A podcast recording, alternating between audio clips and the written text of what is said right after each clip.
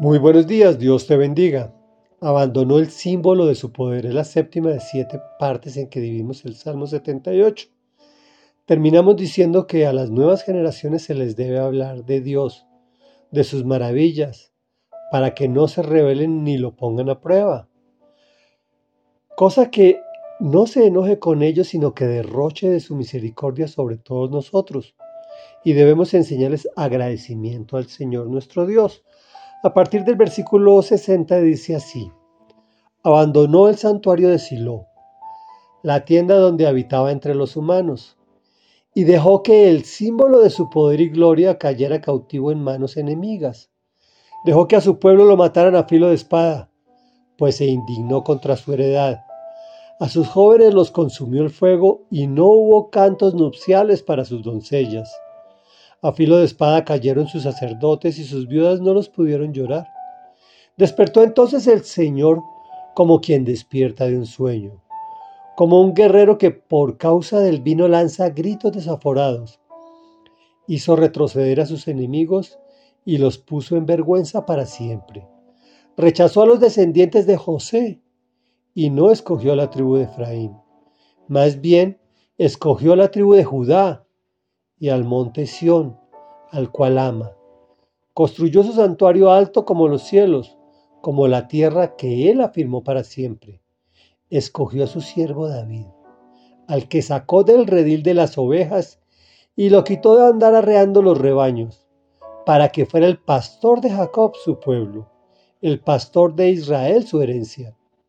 Y David los pastoreó con corazón sincero, con mano experta los dirigió. Comentario.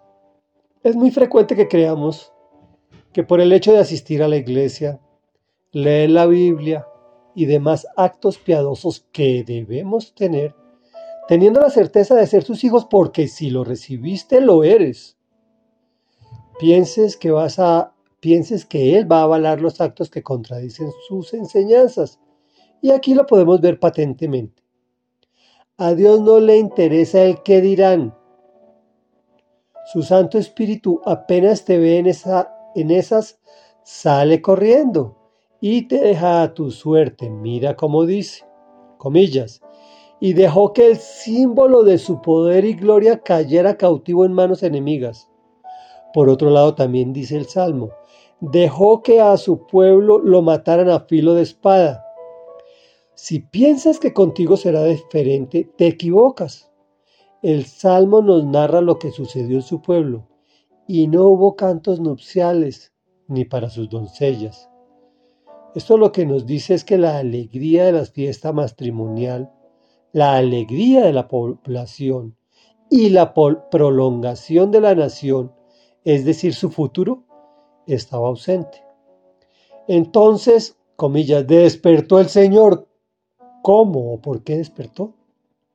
Fácil, porque se pusieron en la brecha, es decir, en el lugar donde colinda lo material con lo inmaterial, en la oración.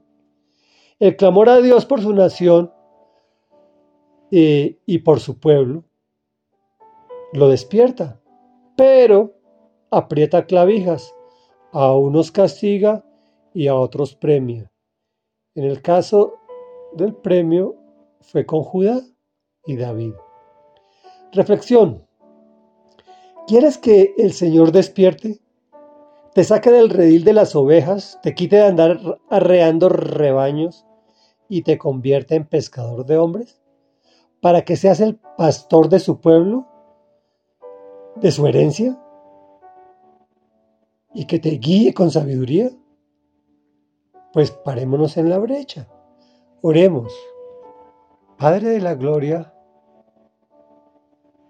que estás en los cielos, sabemos que, que a ti no te corre el piso el que dirán,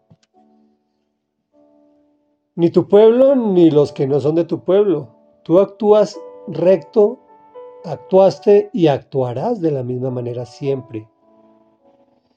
Y si tienes que abandonarnos, nos abandonas. Y si tenemos que caer en manos enemigas, allí caeremos. Y tú no te manifestarás hasta que no nos paremos en la brecha, hasta que no te busquemos, Señor, Y mientras tanto, nuestra felicidad y nuestro futuro caerá y caerán y caerán hasta llorar. Por eso te clamamos que despiertes. Despierta de tu sueño y levántate como un guerrero victorioso. Haz retroceder a nuestros enemigos y ponlos en vergüenza. No nos rechaces, Señor, sino que afírmanos como hiciste con tu siervo David. Danos la sabiduría que le diste a él para que gobernara a su pueblo. Quítanos de andar arreando rebaños de pocas ovejas y permítenos ser parte de tu propósito en este planeta. Danos sabiduría y permítenos que pastoreemos con corazón sincero y con, con mano experta lo que tú quieres que nosotros administremos. Te lo rogamos en el nombre de Jesús, para tu gloria, amado Padre Santo. Amén y amén.